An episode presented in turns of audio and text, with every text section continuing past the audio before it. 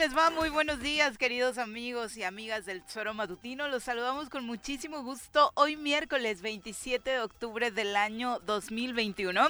Nos encanta poder recibirlos en esta que es su casa, ah, por supuesto, eh, a través de la 103.7 de su FM, de Facebook, de YouTube, a través del perfil oficial de este programa y por supuesto también en las otras plataformas digitales que le ofrecemos, eh, que son el tesoromatutino.com y radiodesafío.mx. Bienvenidos sean hoy ya mitad de semana y día en el que pues ya de acuerdo a la tradición de esta celebración de Día de Muertos en México, pues muchos seguramente ya empiezan a poner la ofrenda. En muchos lugares obviamente ya tiene rato que la pusieron o que iniciaron los famosos eh, novenarios que religiosamente se tienen que cumplir según la tradición para eh, quienes eh, pues perdieron la vida en el año más reciente varía de acuerdo a la tradición no, ni siquiera de cada estado sino de cada poblado. Eh, de hecho en Morelos lo hemos platicado durante años anteriores hay expresiones bastante completas amplias en el calendario y muy diferentes. Dentro de la tradición de muertos formal o, la más compacta que pudiéramos hacer pues sí muchos inician la puesta de, este de esta ofrenda justo esta semana, el día 25, como para ir preparándonos para uno eh, y dos recibir a los fieles difuntos. Según algunas tradiciones, hoy de manera particular, hoy 27 de octubre, se pone para unos seres también muy especiales en nuestros hogares, se pone la ofrenda, algunos por supuesto eh, comparten, otros no, pero es para las mascotas, ¿no? Para quienes en su momento también nos acompañaron y, y dieron luz, ¿por qué no decirlo? Con su compañía a nuestros hogares, así que para los que sean partidarios y ya empezaron con este tema de la ofrenda, pues hoy toca recordar a quienes eh, pues alguna vez nos acompañaron, algunos seguramente tendrán en su, historia una larga lista de eh, perritos o gatitos que tuvieron, en, han tenido en su vida y bueno, otros eh, pues algunos que se fueron de manera más reciente, así que por ahí las croquetas por la noche y la lechita, por favor. Pepe Montes, ¿cómo te va? muy buenos días. Muy buenos días, buenos días a la auditorio, ya es miércoles, el mes se nos está yendo, el año también. Y como dices, pues esta, esta tradición del Día de Muertos es colorida, es este divertida, es pues del tema de recordar a quienes se nos han adelantado. Y pues fíjate, yo me quedé, porque además este, lo compartíamos con Paco, me parece ayer, eh, y en el corte, con mis tías era una tradición poner una ofrenda muy grande, desde luego a todos los muertos, y de pronto nos decían que era para los, algún día para los niños, después para los, que se fueron por una mente, muerte violenta o algún accidente, ¿no? Exactamente, y ya después para los eh, los adultos, ¿no? En esas en esas me quedé eh, de, niño, evidentemente, ¿no? Era una fiesta de convivencia, de poder eh, reunirnos gran parte de la familia para poder montar la ofrenda en donde las tías, mis tías en este caso nos, nos decían pues de qué trataba, por qué el copal, por qué las calaveras, por qué los panes, por qué después ya evidentemente los guisos y demás y después pues agandallarse la ofrenda, ¿eh? Sí, así como de ay qué padre que las tías son tan proveedoras y ponen todo esto en la ofrenda, ¿no? Porque aparte regularmente son los guisos que mejor les quedaban, porque si por algo se fueron eh, eh, con ese gusto quienes partieron antes que nosotros era precisamente porque era la comida mejor hecha, ¿no? Y por supuesto toda la tradición del pan de muerto, de los dulces, eh, la impresionante, sí. de pronto lo último que agarrabas era la fruta, sí, claro, exactamente. y principalmente la caña. Que dices, ah, esa en diciembre también la van a dar, ¿no? Pero sí, es todo, todo un tema, toda una tradición, como bien dices, en Morelos, bueno, particularmente en Cuernavaca, en las tradiciones de la de que se realizan en Ocotepec están reconocidas por la ONU como patrimonio de la humanidad, ¿no? O sea, debemos sentirnos orgullosos en ese sentido por la particularidad en cómo lo celebran en, en, en este poblado de que está al norte de nuestra de nuestra ciudad. Y pues que ellos sí iniciaron antes. Ah, desde la semana pasada están colocando ofrendas. De hecho nuestro querido amigo y colaborador con la sección de cerveza Carlos Olivera ha documentado todo este proceso como lo ah, hace cada año. Y de hecho, eh, te decía, en las fechas como que hay variantes porque ellos justo la semana pasada ya compartía Carlos eh, algunas imágenes. Él puede entrar a ver las ofrendas porque es vecino de Ocotepec, que la vive. Recuerden que solamente se están haciendo estos recorridos para, vecinos. Eh, ya había ofrendas para quienes se fueron en el último año, desafortunadamente por una muerte violenta. Sí, sí, sí, sí. Y, después el espectáculo que es ir al Panteón de Ocotepec mismo. Digo, la gran mayoría de los panteones se llenan de color y de vida en estas fechas, pero el espectáculo de Ocotepec es, es increíble. ¿no? Sí, porque propiamente en Ocotepec están abocadas las ofrendas a quienes partieron en, en el último año, ¿no? Eh, estas ofrendas enormes, por supuesto en todos los hogares se recuerda a quienes ya no están, pero estas que podemos visitar son específicamente para quienes partieron en el último año y por supuesto se vuelve, eh, lo decíamos eh, de manera constante, un acto de, de amor, en no solamente para tu ser querido, sino también para tu, tu propia comunidad, ¿no? El, el, abrir las puertas de tu casa no es cualquier cosa, menos en estos tiempos. Hoy están eh, obviamente limitados los accesos por la pandemia. Ni siquiera el tema de la seguridad ha, ha, privado de que eh, las personas eh, que habitan en el poblado de Cotepec puedan limitarnos, ¿no? A, decir no visites mi casa porque quién sabe quién seas. esa parte no se no, hay, siempre se agradecen esas comunidades, ¿no? Sí, totalmente generosidad, confianza y esa voluntad de hacer comunidad, como lo decías, ¿no? Porque además eh, recordarle a la gente que nos escucha en otras partes de nuestro querido estado de Morelos, incluso en la parte de Guerrero que llegamos con la 103.7, eh, llegas tú a la casa, bueno, la tradición era llegar con una veladora, con una cera, y eh, esa era la ofrenda que tú llevabas hacia las personas que visitabas en su casa y inmediatamente te ofrecen comida, ¿no? Te ofrecen parte de lo que ellos preparan porque es eso, es una fiesta de, de comunidad, desde luego es recordar los muertos, pero se aprovecha para pues este poder tener intercambio con la gente de, de este lugar, pero además antes, y, como bien lo dices, eh, por la pandemia se podía, pues podíamos ir de todos lados y ibas a tomar fotografías, vas a tomar, a platicar con la gente. espectaculares, de verdad, espectaculares, altares impresionantes. Una lana te llevas ahí. ¿eh? Bueno, eh, nos compartían que obviamente a veces se equiparaba con los gastos de los propios funerales, ¿no? Por el, tema de eh, le invitar a comer a la comunidad, del montaje del altar, etcétera, etcétera, y de verdad cosas impresionantes y compartir incluso artículos eh, que eran, yo yo recuerdo la primera vez que fui a Cotepec, una de las que más me dejó impactada fue una de, de un chico que era aficionado del Necaxa, ¿no? Ah, y el altar estaba montado con miles de artículos del Necaxa, impresionante. Y, y eso también es como de permitirle al público acercarse a algo que era importante para quien se fue. Exactamente, ¿no? Ir descubriendo ahí la intimidad de la familia y pues desde luego pues la vida como la llevaban todo el mundo. Claro, pero bueno, vamos a saludar a quien hoy nos acompaña en comentarios. El poder naranja se hace presente en la cabina del choro matutino. Todos atentos, llegó el momento de sacar la guitarrita y presentar a nuestra colaboradora de hoy, Mirel Martínez.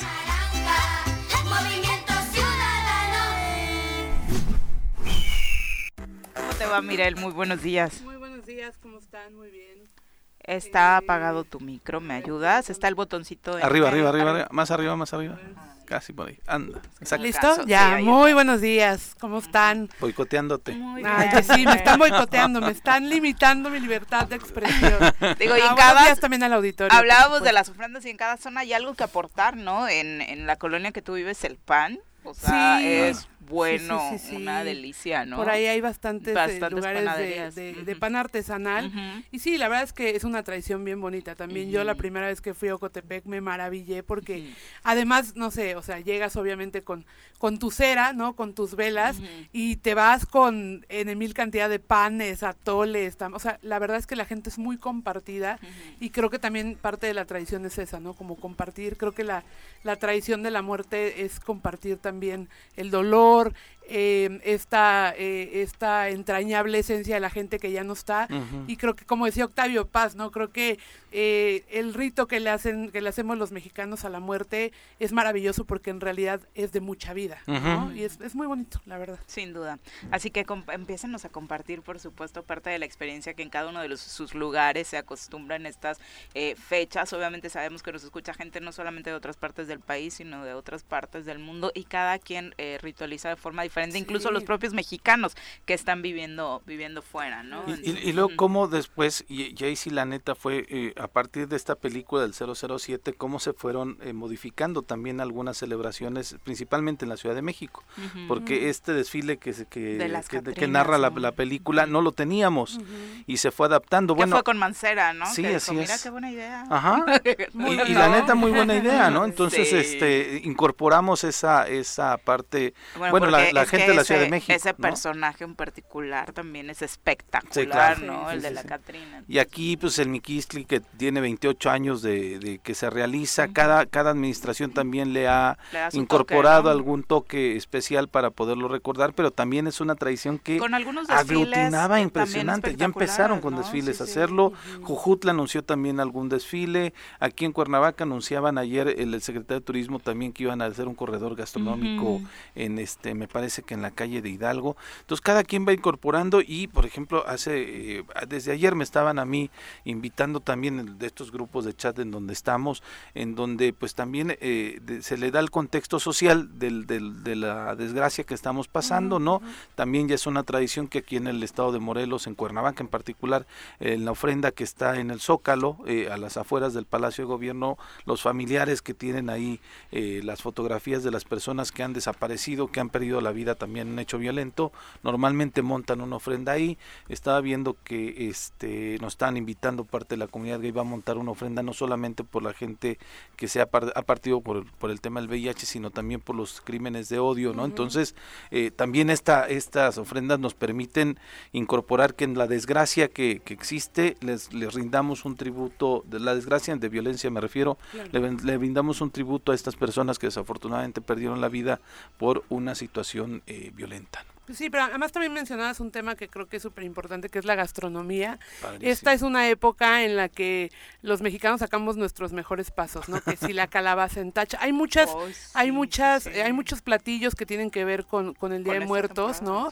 Y creo que también esa es una de las cuestiones rescatables dentro de la cultura mexicana, que es la gastronomía de Día de Muertos, ¿no? a veces que cada época aquí no tenemos... Aquí no tenemos llenadera, no. no. no.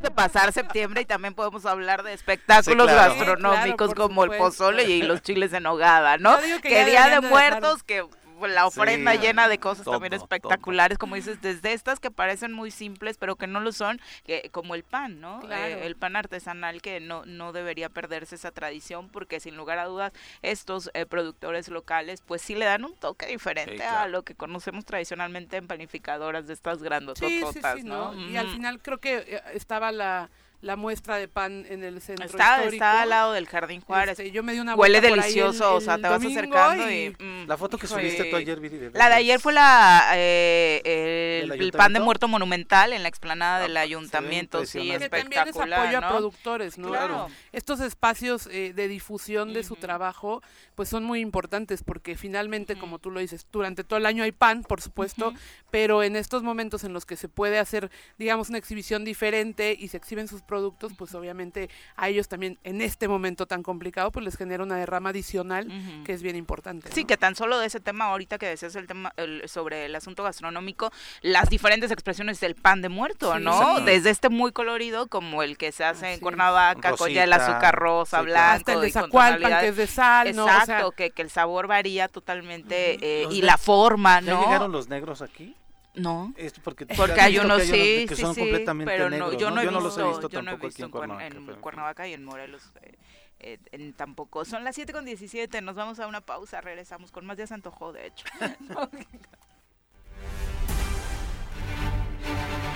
18 años de transmisión. 18 años de risas. 18 años de entretenimiento. 18 años de ser la mejor revista informativa. 18 años de polémica. 18 años de entrega. 18 años de información. 18 años de puro choro. Y entre censuras, somos inevitables. Somos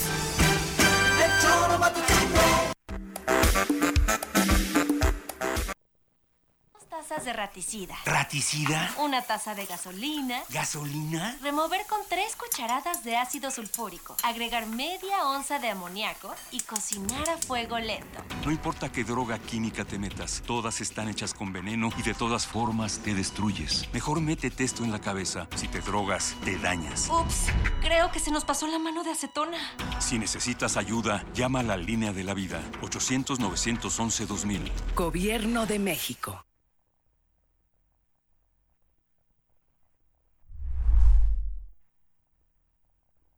Tus contribuciones son indispensables para prestar servicios públicos en Jutepec. En octubre, obtén 80% de descuento en los recargos de tu impuesto predial. Te invitamos a acercarte a nuestras oficinas. Hay diferentes opciones de pago. Más información de la campaña en el número de teléfono 777-404-3581, extensión 306, o en el correo electrónico predial.jutepec.gov.mx.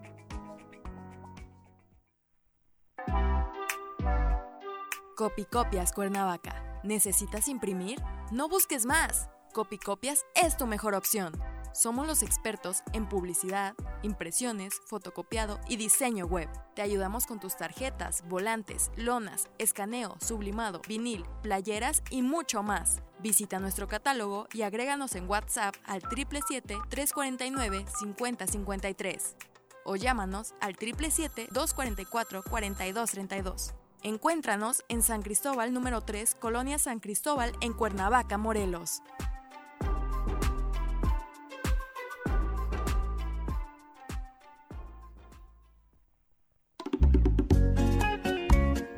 Cafetería, tienda y restaurante Punto Sano.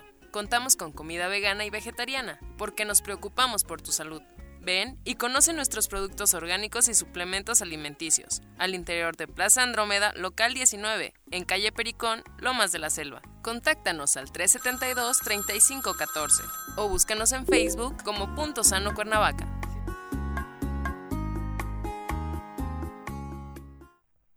En el Colegio Cuernavaca hemos cosechado grandes éxitos en el área de matemáticas. Nuestro equipo de mateatletas se prepara para seguir participando en las Olimpiadas y concursos de matemáticas a nivel estatal y nacional. Y vamos por más. Conócenos, colegiocuernavaca.edu.mx. Tu camino al éxito.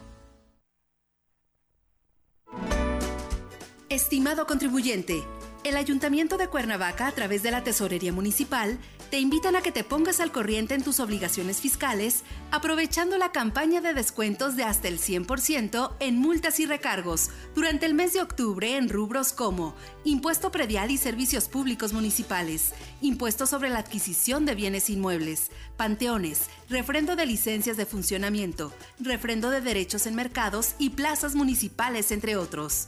Para más información, consulta la página www.cuernavaca.gov.mx.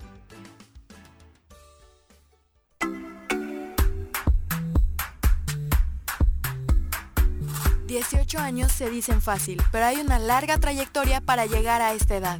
Gracias por acompañarnos en este camino. El choro somos todos.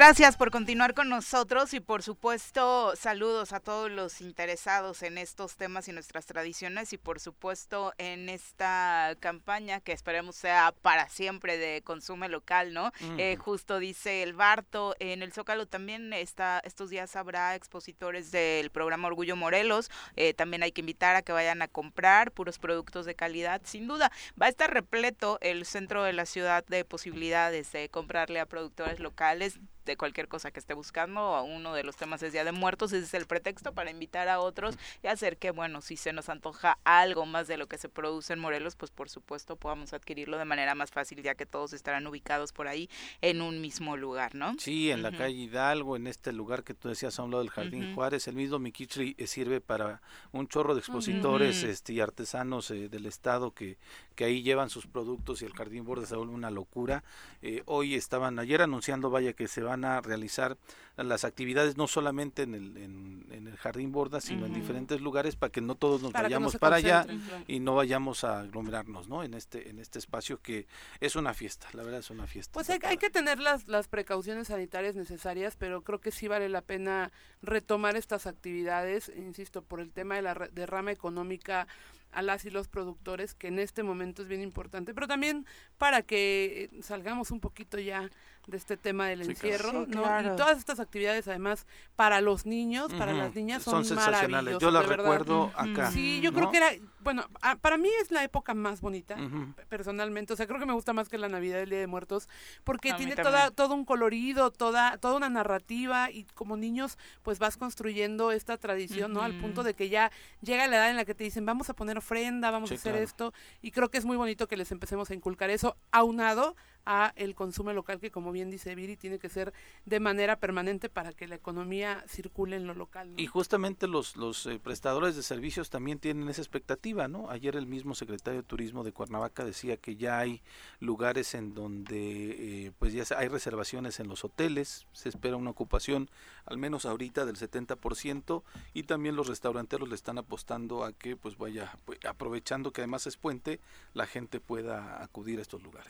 Sí, exacto, aprovechen todas estas posibilidades. ¿Y qué pasa con el famoso Fondo del Bienestar que se está discutiendo en Morelos? Eh, siguen eh, dándose a conocer nuevas posturas, ¿crees que ya sea tiempo? Yo creo que no va a pasar.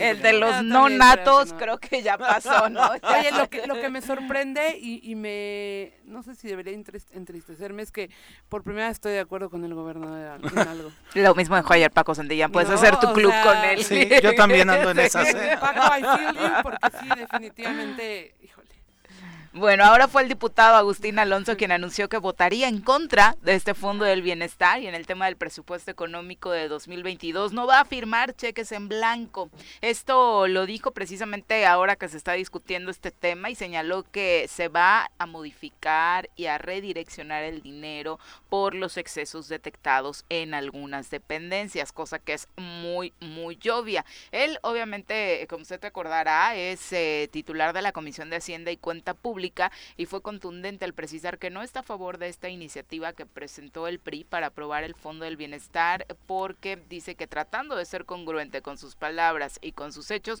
eh, y sin querer quedar bien con absolutamente nadie, no coincide con esa propuesta porque justo ahora esta legislatura tiene una oportunidad de hacer las cosas diferente, sin excesos y abusos del pasado.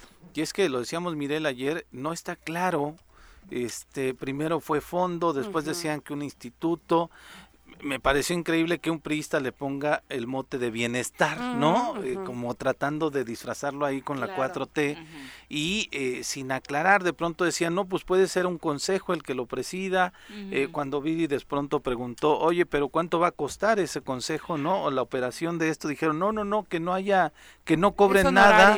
Pero la verdad también, quien que va a, hacer un trabajo, pues va a hacerlo de Okis, ¿no? o sea a ver, en la, en la lógica de que esto fuera eh, o tuviera una connotación eh, 100% de voluntad, ¿no?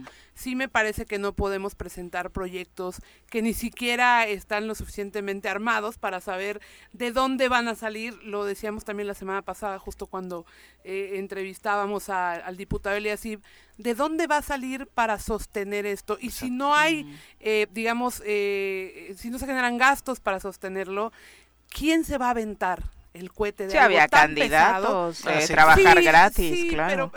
ciudadanos responsables no estamos hablando de la buena voluntad. De buena voluntad a mí me parece que administrar un fondo de esa magnitud ya lo vimos con el tema de, del sismo y todo lo que se generó alrededor porque no se sabe en realidad en dónde están eh, eh, los recursos que se habían asignado pues se puede prestar a muchas suspicacias y a mí me parece que lo más sensato es que el Congreso del Estado exhorte a las eh, dependencias correspondientes a que hagan su chamba, que, genere sí los recursos, pero que los asigne a, a, las en mil cantidad de posibilidades que hay de ejecutar esos proyectos. Entonces, sí a mí me parece descabellado, me suena muy ilógico, me parece una pérdida de tiempo también. Tiene razón el diputado Agustín, Agustín ¿no? Eh, eh, en congruencia deberían de empezar a hacer las cosas mucho mejor, mucho mejor armadas, mucho mejor pensadas y yo creo que qué bueno que no va a pasar, esperemos que no pase y que sí. O sea, ya tú apuestas que yo apuesto que no pase las posturas porque me parece no no me parece que sea eh, una mala voluntad, insisto, yo estoy pensando en que hay una buena voluntad por parte de quienes proponen esto, pero sí creo que no está, no es un proyecto sólido y que se puede prestar a que los recursos otra vez desaparezcan. Esa es la verdad. Diría el filósofo, pero qué necesidad también. ¿Para qué tanto problema? si van ya que se arma el karaoke, que aquí hay dos fans. Ya es miércoles, ya va. Este, eh, porque si, la expectativa es grande con esta legislatura. Empezaron bien y que se les meta a dos meses un tema de dinero, en donde lo que principalmente se le cuestiona a los diputados legislaturas anteriores y estamos viendo a ver si estos no la riegan es con el tema del dinero. ¿Para qué metes un tema que les va a complicar su imagen, su trabajo y además que no está lo suficientemente consensado ni lo suficientemente aclarado con la sociedad? Una buena decisión, creo, de quienes están eh, manifestándose en contra. Por ellos, por su imagen y por lo que pretenden hacer en esta legislatura. ¿no? Así es. bueno, eh, por eso digo hay que poner la ofrenda. Vamos a ver si al fondo. Eh, se da la posibilidad de que se discuta más ampliamente en tribunas y realmente eh, suben el tema. Por ahí incluso se especulaba que del propio Ejecutivo, pues incluso ahí estaban divididas las opiniones, que había un sector en el Ejecutivo que decía igual y sí sería positivo. Ya escuchamos la, postura del gobernador, eh, muy coincidente con la de Mirel, a lo mejor se echaron su cafecito y platicaron, eh, pero no, el, el gobernador Gautemoc Blanco pues no quiere que el Fondo del Bienestar pase porque no le gusta que los recursos de la entidad se manejen sin transparencia y menos que exista una bolsa tan grande en manos de un solo grupo. Claro. Qué cosa, ¿no? desde luego. En congruencia con lo que él hace, por Exacto, con lo que se practica en su gabinete, ¿no? justo, justo así. A nivel nacional, ¿qué está pasando? Bueno, antes eh, de, irnos al ámbito nacional, el alcalde electo de Cuernavaca, José Luis Uriostegui, uno de los temas, por supuesto, que más se especula el rumbo que tomarán en, a partir de enero, eh, cuando tome protesta, es el de la seguridad. Ya me parece que hay eh, mucha luz en torno a la figura de Alicia Vázquez Luna y sobre la titularidad que asumiría en la Secretaría de Seguridad Pública. bajo reserva, ¿no? De si firman o no el convenio de mando pues coordinado. parece que no la, la, apuesta sería que no, conociendo a Alicia la postura que nos ha manifestado en diferentes ocasiones y también por lo ha expresado por el propio alcalde electo, eh, también hablaba y, y, esto generó muchas especulaciones e incluso recordó un poco los dichos de Graco Ramírez en torno a los tiempos límite, ¿no? Que ya eh, se a poner para entregarle resultados a la ciudadanía. Seguramente, eh, y lo dijimos incluso con Graco, ¿no? Tú, buenas intenciones de decir, en tantos meses me comprometo a darle este resultado a los morelenses, ahora a los cuernavacenses, pero eh, no resulta eh, del todo posible. Es que el tema de seguridad, híjole, está bien complicado y que después yo veía en las declaraciones, en dos meses vamos a empezar a ver resultados en Cuernavaca. Híjole, ojalá, o sea, todos deseamos eso, pero este, yo digo, incluso... ahorita todos le aplaudimos, por supuesto, ¿no? Pero sí, pero es, no deberíamos, porque es irresponsabilísimo ponerte la soga al cuello. Y se le va a recordar por eso digo, es esperanzador porque habla de una de la buena intención con la que llega exacto, ¿no? Pero habla de una redirección de la policía, habla de la implementación de drones como lo que está haciendo Juan Ángel Flores en Jojutla, habla de la compra de propias cámaras, este, que unas serán las del C5, otras de acá. Recordemos que incluso en Cuernavaca fueron el municipio en donde se instalaron las primeras cámaras, las instaló Adrián Rivera y estoy hablando ya hace algunos años. Y tenía un no sé qué era C3, ¿no? Ajá, y lo, lo de hecho alguna vez este programa lo transmitimos desde, desde allá. Pero después lo olvidaron las demás administraciones. Bueno, ¿no? Estaba bastante completo cuando nació. A mí me dijeron que cuando entró eh, Andrés Manuel, pero disculpen, Manuel Martínez Garrigós, fueron a ver las instalaciones y se encontraron un cuarto, bueno, no sé si un cuartito, tú lo viste, sí, mucho más grande un cuarto, un ¿no? Este, en donde estaba todo este, eh, pues, esquema, software, pero no lo, no, lo dejaron de utilizar. Entonces hay cámaras de Cuernavaca. José Luis habla de instalación de cámaras propias, habla de, de este esquema y también dice se tienen, hay acciones de servicios públicos que se tienen que acompañar para este pues eh, reforzar el tema de la seguridad. que es el tema del alumbrado poda de árboles en la vía pública etcétera etcétera no pero sí decir que en dos meses va a empezar a dar resultados lo que a mí me preocuparía es eh, que para todo esto lo primero que se necesita son recursos. O sea evidentemente eh, un presidente municipal que sea buen gestor podemos poner el ejemplo de Juan Ángel, ¿no? Genera los recursos eh, no nada más de un solo lugar. Así es. Pero sí es un tema que se lleva su tiempo y es un proceso. Si en dos meses no vas a tener absolutamente nada de esto que acabamos de decir, tendrás quizá los inicios de la gestión, de lo que se puede hacer, pero sí eh, ponerse la soga al cuello eh, eh, con, con, tiempos perentorios lo único que hace es que al final cuando hagamos un balance pues él no haya cumplido con, con, los objetivos ¿no? entonces yo sí creo que lo primero es que tienen que revisar de dónde van a salir los recursos porque además Cuernavaca es una ciudad que necesita muchísimas cosas para el tema de seguridad no nada más se trata de poner drones por poner drones o poner y la complicación es mucho más fuerte que la de Cojutla, ¿no? este un centro de mando justamente no lo que eso implica eh, eh, en gastos, ¿no? Lo que implica la operatividad, poner en marcha estas, eh, estos proyectos, no es tan simple. Y sí creo que una de las cosas que más dificultan el trabajo de quienes entran a un cargo público es prometer lo que no se puede cumplir. Entonces hay que ir poco a poquito. Yo no dudo de la voluntad del hoy, del hoy presidente electo, pero sí tenemos que eh, mesurarnos a la hora de decir, porque además creo que también la ciudadanía merece verdades, ¿no? Y merece que se le vaya informando conforme vaya sucediendo.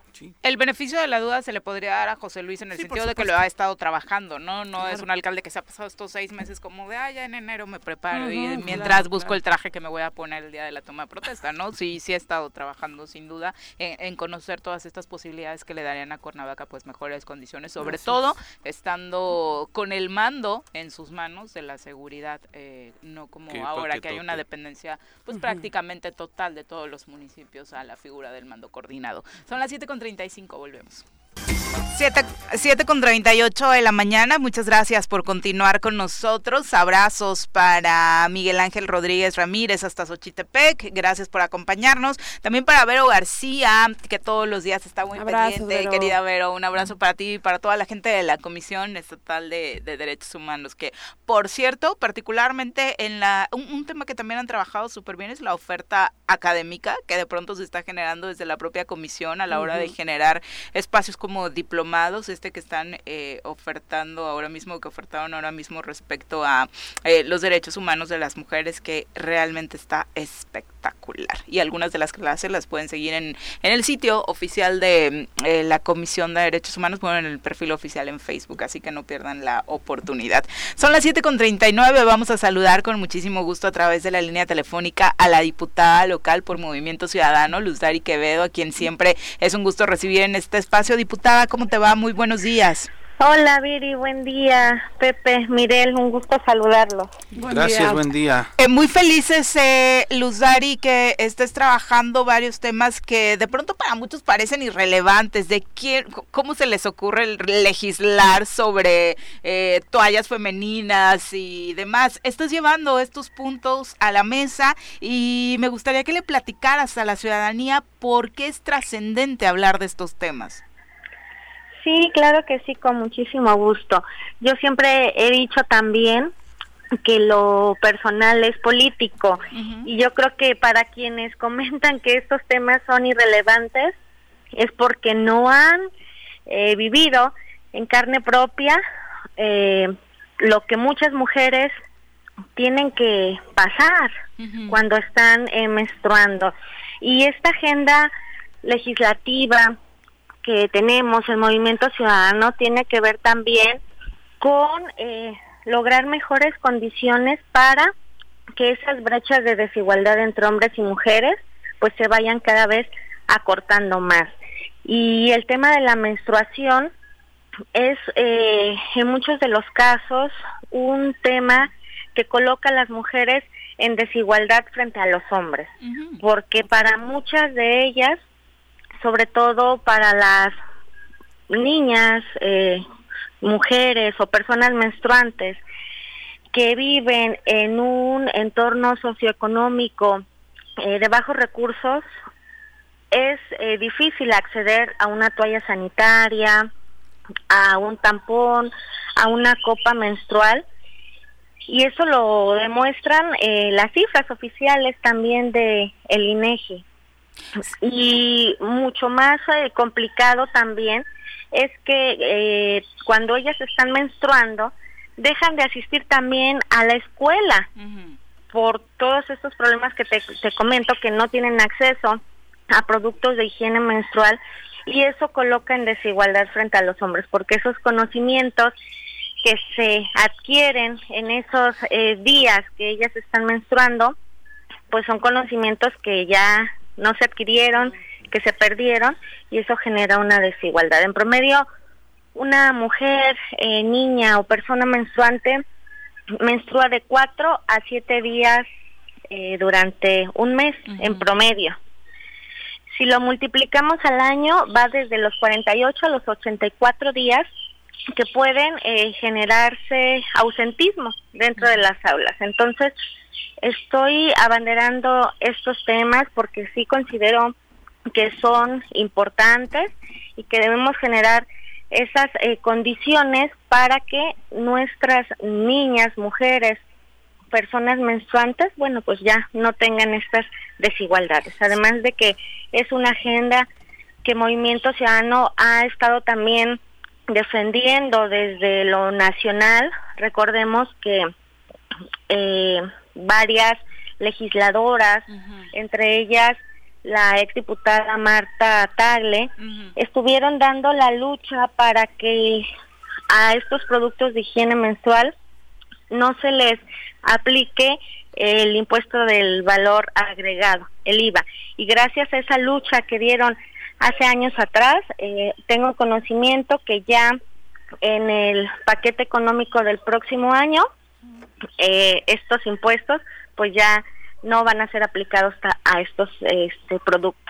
Que eso es lo relevante realmente, en no solo hablar del tema, por supuesto ponerlo sobre la mesa es importantísimo porque estos productos no pueden ser eh, objetos de lujo eh, para niñas, adolescentes y mujeres eh, o personas menstruantes en la, en la entidad particularmente, porque como bien dices, para muchas personas lo sigue siendo, para muchos puede parecer absurdo pensar que alguien se va a ausentar, primero por el tema que físicamente se padece, y por otro lado porque no tienes eh, condiciones dignas para, para llevar este, este tema en tus diferentes actividades. En Morelos, ¿qué se piensa hacer en materia legislativa? Tú estás hablando de socializar primero estos temas a través de los foros que estás realizando. Cuéntanos dónde, dónde están sucediendo.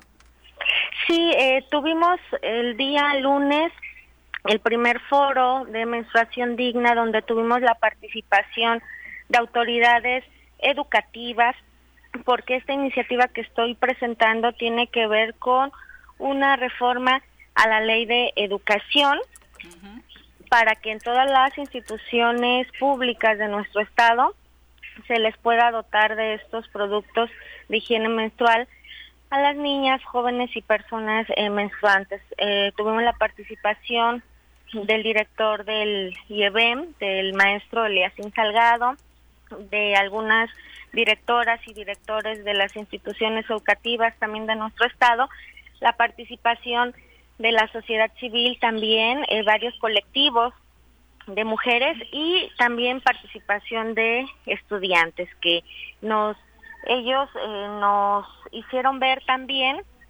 esas deficiencias porque no podemos negar y ocultar que se tienen también serios problemas de infraestructura en varias de las escuelas de nuestro estado, donde comentaban jóvenes que los sanitarios en muchas ocasiones no están funcionando de manera adecuada y que bueno, esto sirvió para que también las autoridades educativas pongan eh, este manos a la obra en esos temas y que ahora que vamos a iniciar con el análisis del paquete económico para el próximo año se pueda enfocar en atender estas prioridades en las instituciones educativas, pero fue parte también de los compromisos que yo hice en campaña porque los ciudadanos me decían que en muchas ocasiones no eh, conocen el trabajo legislativo que realizan sus representantes, porque una vez que están ocupando esos espacios, pues ya no regresan, ya no toman en cuenta la participación de la sociedad y para mí sí es muy importante dar a conocer ese trabajo legislativo y por supuesto tomar en cuenta la participación de la sociedad para que estas iniciativas pues vayan de una mejor, eh, vayan más fortalecidas todavía, ¿no? Porque yo creo que todos podemos hacer aportaciones muy importantes y es justamente lo que estamos realizando. Es lo que pretendemos hacer, que eh, se apruebe esta ley y se le pueda también dotar de presupuesto y recurso económico, porque de nada va a servir que esté plasmado, pero que sea letra muerta, sino que lo que queremos es que se aplique y que esto se vea este eh, reflejado con acciones, con presupuesto y sobre todo con estos productos de higiene para las niñas, eh, mujeres y eh, personas menstruantes. Diputada, hablabas eh, de dos temas que a mí me parecen fundamentales. El primero, y, bueno, obviamente tú y yo compartimos todas las causas. El primero es el tema de que en Movimiento Ciudadano hemos abanderado este tipo de iniciativas porque estamos seguras que este tipo de cosas reducen las brechas de desigualdad que desde niñas pues obviamente cargamos en este país y en casi todo el mundo. Y hablabas del tema del presupuesto. Creo que más allá de, de, la iniciativa, que a mí me parece maravillosa, por supuesto, hay un tema de dejarlo lo suficientemente regulado eh, a través de la ley para que no se pierda eh, en el tiempo, es decir, para que el tema de menstruación digna perdure. Tú lo, comentabas también en el, segundo tema que te quería poner sobre la mesa, que es el trabajo que se ha hecho a nivel federal. Efectivamente, a partir del siguiente año estos productos no tendrán gravamen, pero hay otros muchos productos que también tienen que ver con la higiene de las mujeres, que siguen teniendo eh, gravamen, que siguen teniendo impuestos mucho mayores que productos que son para los hombres y que también generan brechas. Yo creo que eh, lo más importante de lo que tú estás haciendo, y de verdad te lo digo, no porque compartamos estas causas, sino porque es un paso bien importante para las niñas, sobre todo en, el, en la entidad, es que cuenten con eh, las condiciones dignas para pasar por un proceso que además dura la mitad de nuestras vidas, ¿no? Y que, y que ha complicado en muchas escenas que podamos acceder igualitariamente a muchas cosas, pero sí creo que tenemos que avanzar en una regulación que quede lo suficientemente armada para que no sea eh, un proyecto que como muchas veces pasa, eh, entra y después alguien más que no entiende de estos procesos, ¿no? Lo baja y se termina por no, por no realizar de manera permanente. Sí, efectivamente, eh, Mirel, tienes toda la razón, por eso nuestro interés en que sea también una iniciativa socializada y que podamos atender y escuchar las aportaciones que gente con experiencia como tú también, de quien reconozco, verdad, este todo eh, ese conocimiento, esa lucha también que estás realizando con nuestra diputada federal Jessica Ortega desde el Congreso de la Unión y que eh, necesitamos hacer equipo y seguir eh, uniendo esfuerzos para que estos temas puedan hacerse una realidad. Entonces, en el tema del presupuesto, les decía que ahora que vamos a, iniciar con el análisis, ya eh, cuando presenté esta iniciativa, varios, eh, me atrevo a decir que todos los diputados y diputadas de estas 55 legislaturas se adhirieron y eso de verdad me da mucho gusto porque habla del compromiso y del interés que ellos también tienen en estos temas tan importantes para las mujeres y personas menstruantes morelenses. Entonces, vamos a trabajar para que efectivamente exista ese presupuesto que esté eh, debidamente etiquetado y que al rato, bueno, no nos vayan a salir con que por eh, insuficiencia presupuestal ya no se puede llevar a cabo, ¿no? Entonces, vamos a ser muy cuidadosos de eh, la aprobación de ese paquete económico para que tengan la garantía y la certeza de que esta ley pues será una realidad de nuestro estado. ¿Cómo buscar nada más para, para terminar con este tema, bueno, eh, enfocar un poco este tema? Hablamos de, de, niñas, de adolescentes que tal vez las, las ubicamos en una escuela, las tenemos como en puntos donde es fácil eh, llevarles tal vez, eh, si se aprueba esta ley, el acceso a, a toallas sanitarias y demás, pero eh, uno de los temas que, se abordaba y que, por supuesto creo que incluso nosotras mismas pocas, pocas veces pensamos es realmente estas mujeres que están tal vez en condición de calle, eh, todas estas niñas eh, y mujeres que no precisamente tienen las posibilidades ni siquiera de asistir a una escuela. ¿Cómo, cómo sería este trabajo para también apoyarlas en este sentido? Eh, sí, comentarles, hablando con honestidad, esta iniciativa está enfocada en estos momentos en atender eh, las instituciones educativas, Ajá, públicas. Entonces, bueno, es un primer paso, pero vamos a seguir trabajando para que, como lo comentas, no solamente pueda ayudarse a estudiantes, sino también atender a todas estas personas que no tienen acceso a la educación. Diputada, eh, yo quería preguntarte cómo lo han tomado los varones esta propuesta, tus compañeros diputados y socialmente también eh, cómo lo ha tomado eh, eh, este la demás gente, incluso los maestros, no sé, porque digo, tenemos una cultura misógina, ¿no?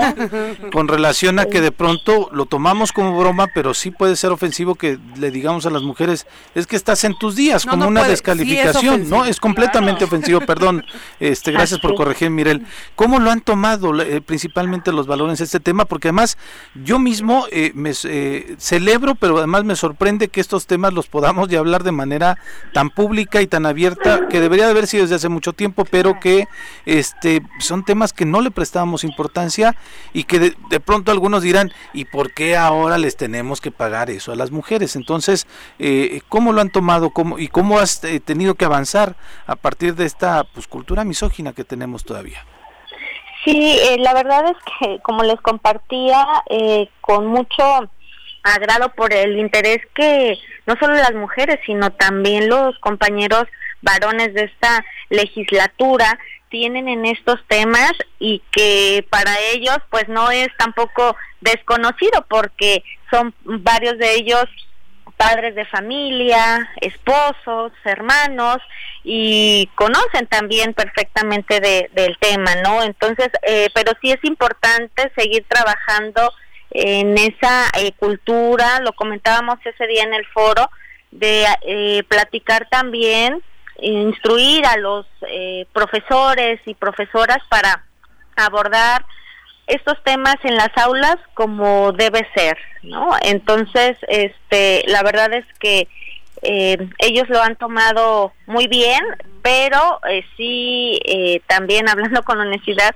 pues hay varones que me dicen, si no, si no lo comentabas, la verdad es que yo jamás habría imaginado que la menstruación para las mujeres las puede poner en un estado de desigualdad frente a los hombres por todo esto que ya nos compartías. Entonces sí es muy importante eh, el poder también dialogarlo con, con los varones para que ellos eh, pues comprendan también esta, esta situación que vivimos y que puedan solidarizarse, porque siempre he dicho que eh, este trabajo legislativo debe estar también acompañado por los varones y que en el Congreso tenemos a grandes aliados que estarán también ahí apoyándonos.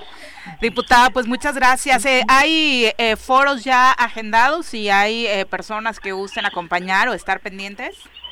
Vamos a tener ahora este próximo viernes 29 en la en el salón de comisiones del Congreso del Estado un foro sobre otro otro tema relevante también para las mujeres que es la violencia obstétrica. Otra de las iniciativas que presenté también donde tendremos la participación de personal médico del estado de la misma forma este personal de la eh, sociedad civil para abordar este tema tan importante y que estamos abanderando esas causas eh, de los reclamos que en su momento eh, escuchamos de la ciudadanía cuando estuvimos pidiendo ese voto de confianza. Claro, y hay casos realmente lamentables en, nuestra entidad en la historia reciente, ¿no? Claro, además un gran trabajo en el tema de las mujeres. A mí me parece que independientemente de la comisión en la que estés, eh, tener mujeres como tú en el Congreso que defiendan, que sí defiendan la agenda, la verdadera agenda de las mujeres, es decir, más allá del discurso, con acciones y con, y con compromisos que son tangibles, como este que a mí particularmente me parece que hablar de las niñas y las adolescentes y eh, reducir un poco las brechas es un avance bien sustancial en la garantía de derechos de las mujeres. Muchísimas felicidades, diputada, la verdad es que estás haciendo un gran trabajo para las mujeres y nos da mucho orgullo. Muchas gracias, amiga Mirel. Muy y pues están invitados todos los que quieran asistir, participar, hacer sus aportaciones. Con mucho gusto estaremos ahí para escucharlos este próximo viernes 29 de octubre, Salón de Comisiones del Congreso del Estado a las 10 de la mañana. Muchas gracias, diputada. Muy buenos días. gracias a ustedes. ¿Cuánto cuesta normalmente una, una bolsa de toallas? Alrededor, una de 10 toallas, alrededor de 30 pesos. ¿Cuántas usan normalmente? No, bueno, es que... Dependiendo cada quien la física. Una, una persona que menstrua requiere 360 toallas sanitarias al año, en promedio. Si comienza su etapa menstrual a los 13 años y la termina a los 50, deberá comprar más de 13 mil toallas a lo largo de ese periodo, por lo que además eh, lo que se legislaba a nivel federal era quitarle el impuesto que hay eh, toda una cultura de impuestos, a, eh, el impuesto rosa se llamaba, ¿no? Eh, de pronto era temas de depilación, el rastrillo, más caro para las mujeres, porque si era el mismo, de hecho a veces quedaba mejor el, otro, pero pero todo lo rosa costaba casi Claro, y que desde nuestro privilegio puede parecer que no es excesivo el monto, ¿no? Pero eh, justamente hay, muchísimas, Claro. y hay y sobre todo cuando eres niña, cuando eres adolescente, que no tienes las condiciones, de verdad lo que decía la diputada es muy valioso porque es garantizarles un, pasito a la igualdad, ¿no? A esta construcción de igualdad que tanto necesitamos, porque de entrada ir a la escuela con cólicos, en, en estas condiciones no dignas de no tener una toalla o no saber qué va a pasar, es un horror. Más los estigmas en torno a la estigmas, porque hay de ti donde donde te pasa un accidente, porque todavía está ridiculizado, Cuando debería de ser ah, algo normal. Algo normal. Incluso hay muchas artistas eh, en todo el mundo que han manifestado su preocupación por estos temas, dejando su menstruación a la vista pública, porque tenemos que hablar de estos temas. A mí me parece que poner estos temas en la agenda de los congresos locales, sobre todo, también abre a, desmitificar tantas cosas y a generar menos tabús. Yo estoy sorprendido del tema, estoy aprendiendo del tema y mira que yo me hago según eh, solidario y feminista y demás, pero este tema me ha, me ha causado mucha sorpresa por los números, por los datos que han expuesto y por esta realidad pues que es, que es cotidiana, ¿no? Claro. Está impresionante, qué bueno que le están entrando la neta. Y qué bueno que todos lo estén acompañando, todos ¿no? Son las 8 de la mañana en puntito, volvemos. 8 con 3 de la tarde, gracias por continuar con nosotros. Un abrazo para quienes se manifiestan con sus comentarios, como Javo Sotelo a través de Facebook, que dice, sí, habría que comenzar con que pues la gente ni el EBM, empezando por el director, no sea misógino. Bueno, pues por supuesto, ningún funcionario, ¿no? Y hay que trabajar todos para pues exhibirlos también. Estuvo en el foro al menos. tipo de comportamientos. Sí, estuvo, estuvo por ahí y la situación, por supuesto, siempre es eh, que se incluya a quienes tienen la posibilidad de aportar algo en estos temas y por supuesto que desde esa área se tiene muchísima posibilidad de hacerlo. Vamos a seguir con el trabajo legislativo.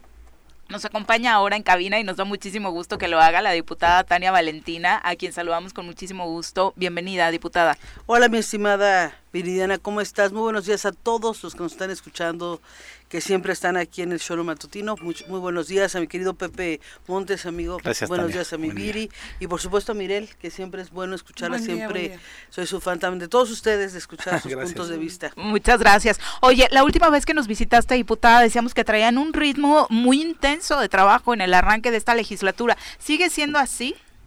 Sí, la verdad es que es un es una legislatura, la verdad que empieza con el pie derecho, estoy muy contenta, cada uno en sus diferentes comisiones y sus tareas y sus temas pues están trabajando muy fuerte.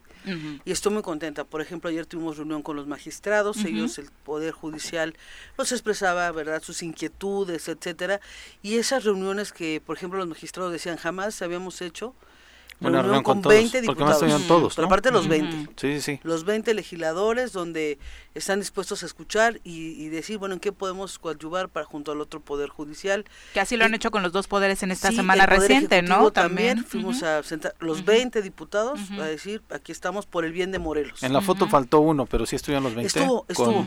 Nada más que ya tenía que ir a la Ciudad de México una atención médica al, compañero Yáñez y se retiró, pero llegó con nosotros. Porque además quiero decirles que cuando llegamos a la Casa Morelos, que es donde fue la cita, quedamos de llegar todos juntos, ¿eh? Parecía manifestación, al 15 para la una estábamos todos en la banqueta, porque quedamos de no pasar uno por uno. Sino en grupo. Es, es sano este diálogo de los para poderes. evitar especulaciones, ¿no? Digo, es sano este, este diálogo entre los poderes. Es sano. Creo que, como dices, Pepe, es fundamental este diálogo respetuoso, cuidando mucho el que cada uno tiene su ámbito, ¿no? La división de poderes, pero sí creo que tiene que haber diálogo, porque hay muchos temas que nos unen, que es el Estado de Morelos, que tiene a muchos pendientes que creo que unidos podemos sacar adelante. Bueno, y además iniciaron también con una reunión con todos los presidentes municipales, ¿te acuerdas? los electos y los que también fue, o sea, son como de las palomitas que uno uno reconoce, independientemente si coincide o no con el gobernador o con los alcaldes o con demás. Me parece que la construcción de acuerdos es a partir de los diálogos, ¿no? Y el reconocimiento de lo que significa cada uno de los actores políticos en el Estado. Así es, pues está muy padre, la verdad. Entonces una legislatura diferente, porque además traemos de todo, ¿eh? Hay hombres, mujeres, también este, eh, hay compañeros que pueden pensar un poco de derecha, centro, los que pensamos estamos en la izquierda, en la cuarta T. O sea, ahí vemos de todo. Hay gente, pues centro, ¿no? Ideologías de centro, por ejemplo, centro izquierda, centro y entonces entendemos nuestra ideología, la respetamos, pero tenemos como lo que sí traemos es que tenemos que trabajar para Morelos. Se han atorado nada más los temas de la de la Comisión de Atención a Víctimas. Eh, y el Instituto de la Mujer, ¿no? Que algunos dicen si hay que entrevistarlas, otros dicen no porque nos pueden impugnar el proceso. Eh, esos son los temas que se han atorado principalmente por por qué Tania. Bueno, el, el primero que mencionabas era interesante para nosotros eh, la vez pasada no se tenía en actas que se hubiera hecho las entre las entrevistas con las compañeras que se habían anotado en, anotado en la terna con el ejecutivo porque esa es ah, una terna, perdón sí la de la, comisión de, víctimas. la comisión de víctimas es una terna que manda el ejecutivo. Entonces es un tema lo que sí queríamos saber quién de ellas tenía mayor experiencia. Eh, yo ya tenía el gusto de haber estado en la anterior legislatura entonces eh, yo ya sabía ya había visto sus documentos de cada uno y tengo el gusto de conocer pues a las tres compañeras, pero la nueva legislatura decía, los integrantes de la Junta Política queremos escucharlas, porque había pues eh, queremos saber qué quieren hacer en esta comisión tan importante y lo cual era correcto entonces hizo otra vez este eh, que la otra legislatura no se había hecho. O sea, ¿eh? sí se entrevistaron o sea, la anterior no las entrevistaron. Ok, ¿esta ya las entrevistaron sí o las, van a no, ya las entrevistamos. Ya hay una decisión, ya pronto se va a hacer hoy en la Junta Política mañana y se vota en la siguiente, sí, en la siguiente sesión se votará. Yo no no puedo, yo sé que ya el día de hoy en la Junta Política se va a determinar ya con los votos que quien ganó, ganó y quien no, no. Lo que se trata es de que tengan mejor perfil, porque miren, en la atención a víctimas dirá la gente, bueno, pues es atención a víctimas, pero manejan, y aquí la compañera que trae toda la experiencia, Mirel, sabe perfectamente que hay recurso público y no es poco y que ha habido una muy mala atención, que la verdad las familiares, los huérfanos, las mujeres se quedan viudas, etcétera, etcétera, se quedan sin el apoyo. Tienen que, tener una sensibilidad especial. Sí, y, atorado, eh, atorado el proceso con la liberación de recursos, pues desde, Entonces, la, desde la Secretaría de Hacienda, ¿no? Así es. y ahí hay una que se inscribió en esta terna, o que está ahí en esta terna, que se inscribió en el Instituto de la Mujer y esperemos que no haya reintegro. Eh, digo, que no se haya inscrito en otro proceso más. También esto determinó que parar? O sea, también si estaba contemplado esta mujer en grandes posibilidades de ser la dirigente del Instituto de la Mujer. O, no, no, o sea, la decisión no estaba fue, no fue, no, fue, era eso. No, no, no, eso no, no, no, no tuvo nada que ver. La verdad, queríamos ver perfiles por el tema de las víctimas. Es importante porque, como comentabas, es un tema bien, bien delicado y muy importante que sea sensible, sí del Poder Ejecutivo, pero sí que esté comprometida en esta causa tan importante. Es que, o sea, la verdad es que sí creo que de, entrada agradecer que ya se haya dado este paso porque tiene muchísimo tiempo que se está esperando que la designación. la designación, ¿no? Que está acéfala, acéfalo este organismo tan importante, pero también está el tema del Instituto de las Mujeres que va para allá si no si no hacemos algo, ¿no? Y que también es súper relevante, lo comentábamos justamente la semana pasada. Hay temas bien importantes que se están poniendo sobre la mesa desde el legislativo que tendrían que tener un trabajo articulado ya con el Instituto de las Mujeres y que sabemos que un encargado o una encargada despacho, pues bueno, al no saber cuánto tiempo va a durar en el encargo, no no le da el mismo seguimiento y creo que sí es bien importante que de la misma manera que hoy ya tenemos parece ser humo blanco en el tema de atención a víctimas, pues podamos tener en el tema de, de mujeres. Lo decíamos eh, de broma y no, eh, eh, nos gusta mucho cómo está configurada esta nueva legislatura cómo están haciendo las cosas. De broma decíamos que esperemos a que llegue el presupuesto, ¿no? Para ver si este este amor y este esta entrañabilidad con la que se está trabajando continúa, pero hoy que vemos que sí se está haciendo, sí nos gustaría urgirlos, urgirlas para que también se dé el tema del Instituto de las Mujeres y todo lo que está atorado. Claro. Eh, bueno, vamos avanzando. Ya el luz verde en esta comisión que era importante. Se está, fíjate que se llevaban ya hasta el momento cuatro reuniones de la comisión de Hacienda que nos reunimos todos los integrantes, todos los legisladores. Nos estamos reuniendo tres, cuatro veces a la semana de manera oficial para desglosar el presupuesto. Y eso tampoco se había hecho. En la cual en la comisión de Hacienda soy secretaria.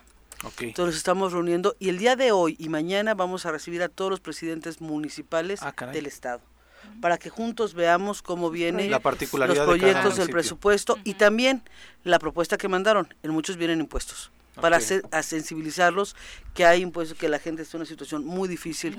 El COVID de por sí estábamos eh, difícil la situación y luego con el COVID muchos negocios cerraron, se sabe la economía ha sido afectada, entonces ¿Serán los electos, una mezcla con los actuales? Eh, es los electos, porque este presupuesto afecta a la nueva administración. El acuerdo ya fue que, los actuales presentaran esos eh, no, es que em, van, llegaron los nuevos y ellos entregaron ya los proyectos a la Comisión de Hacienda los electos, no nuevos, no, los electos, porque ya muchos vienen usaditos.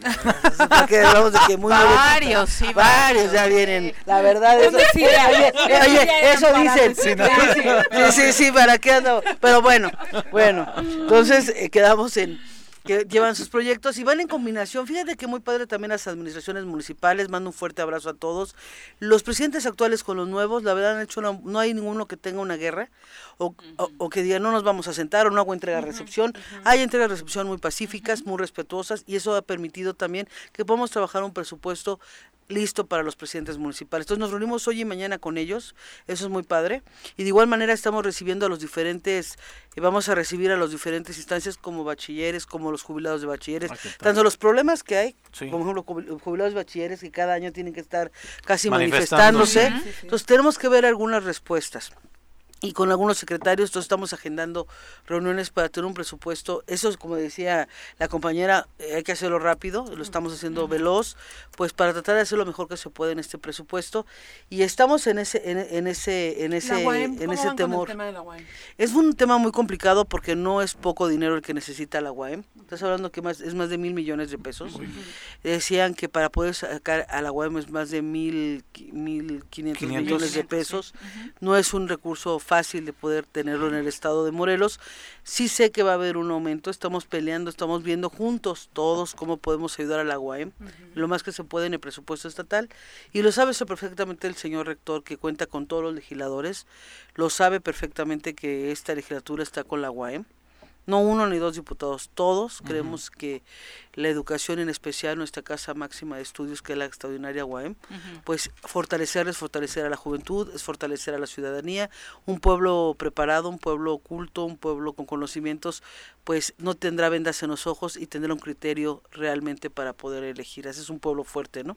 Entonces, en eso no hay duda. Nada más que no me atrevo a dar cantidades porque apenas viene la reunión con el rector la próxima semana de trabajo con la Comisión de Hacienda. ¿Y tu agenda en particular, diputada? Eh, ya te vimos y, y antes de entrar al aire te decíamos, la verdad es que muy buena eh, reunión la que se dio en torno a la entrega de la presa Chiquetzali. Son de pronto eh, pequeños guiños que desde la Comisión de Equidad se van haciendo para pues hacernos sentir un poco más tranquilas acerca del trabajo que se va a tener en este en esta legislatura, ¿no? Sí, fíjate, estoy muy contenta, Viri, de comentarles a todos que esta eh, logramos que la Comisión de Igualdad de Género, que la cual agradezco mucho la confianza de mis compañeras y compañeros para que yo la presida, eh, logramos primero un evento que es histórico. Reunimos a todas las mujeres que desde 2004 a la fecha han sido reconocidas con la galardonadas con la presa de su chiquetzal. Fueron, más faltaron dos, y eso porque no están en el estado ya viviendo, que es la 2004 y la 2007. También fuera todas asistieron y me dio mucho gusto, deberías de ver qué riqueza. Y el domingo fue la presa, el sábado hubo un desayuno y nos reunimos todas, la, eh, parte de los integrantes de la comisión, nos acompañó el presidente del Congreso con su esposa y estuvimos ahí, eh, ¿qué te gusta? Cuatro horas, ah, escuchando a una, porque además habló cada una de las las galardonadas y del otro lado todas las que participaron, que fueron 18 en esta presea. También quiero comentar que ha sido la presea con mayor participación en inscripción en querer anotarse para recibir la presencia Chiquetzali. Siempre eran cuatro, tres, dos, máximo cinco. Esta vez fueron Porque ya se sabía quién se la iba a llevar, ¿no? Sí, de pronto que el partido la, o la ya, ya era negociación. en turno era como que ya se sabía que era alguien del partido incluso, ¿no? Pero además creo que digo, haciendo cuentas, me parece que la mayoría sí fue de sociedad civil. Sí, claro. ¿No? Y eso a mí me parece que generó confianza a la convocatoria para que se inscribieran, porque muchas veces también es para que me inscribo justamente si ya es un acuerdo político y esta vez a mí me sorprendió ver a muchas mujeres que pues se han abonado realmente al avance de las mujeres en Morelos. Sí, la verdad es que muy padre, eh, decía la compañera Mirel, hubo mujeres, realmente la sociedad civil, sí, realmente eran sociedad civil, y escoger a una fue muy difícil. La verdad que vamos a trabajar una convocatoria y las vamos a invitar también, porque también las comunicadoras es importante que participen, son parte fundamental, porque queremos hacer ya una presea el próximo año, cambiar el decreto y que sea con varios, eh, no puedes, no puedes tomar varias categorías y queremos hacer 18 categorías porque hay desde la comunicadora que tiene que ha ayudado a las mujeres, está aquella que ha ayudado para el empoderamiento económico que creo fundamental, o sea, hay diferentes rubros que creo que tendríamos que reconocer. No sería Entonces, no una, porque es muy difícil, ¿no? Todas tienen nuestro reconocimiento y nuestro cariño. Aquí yo creo que hay muchos, ya muchos ramas, muchos, eh, en varios lugares donde se ha ayudado a las mujeres y se tiene que reconocer. Y hablando de mujeres emprendedoras, tienes un evento eh, también con ellas, ¿no? No, pues muy contenta, la verdad, muy contenta porque voy a estar con las compañeras, las nenis. Eh, vamos a tener un evento aquí en un hotel aquí céntrico aquí de Cuernavaca. Muy padre porque vamos a tener una, un evento con ellas. Eh, van a estar, pues son muchas, la verdad es que ellas son 20 mil y más de 20 mil integrantes del grupo de redes sociales que son mujeres, me encanta porque son mujeres que tienen todos sus negocios por internet. Entonces entre ellas se dice, ¿quieren, quieren comprar? Ahí dice, quiero comprar esto y buscar las mejores alternativas. Pero venden de todo. Hay mujeres que pueden traer, eh, tienen grandes distribuidoras de cualquier producto, como aquella que hace en su casa las cosas manualidades, todo, todo tiene, la verdad, entonces es una forma, me encanta esta idea de las nenis porque es una idea padrísima. Primero quiero decirte que está encabezando y la idea es Austria Y apenas la conocí, ¿no? Una mujer muy activa. Yo ya había, la conocía, sabía de las nenis y todo lo que hacen y ya que, sabes. Que primero el, el, término de neni fue despectivo, este, despectivo, ¿no? Y después...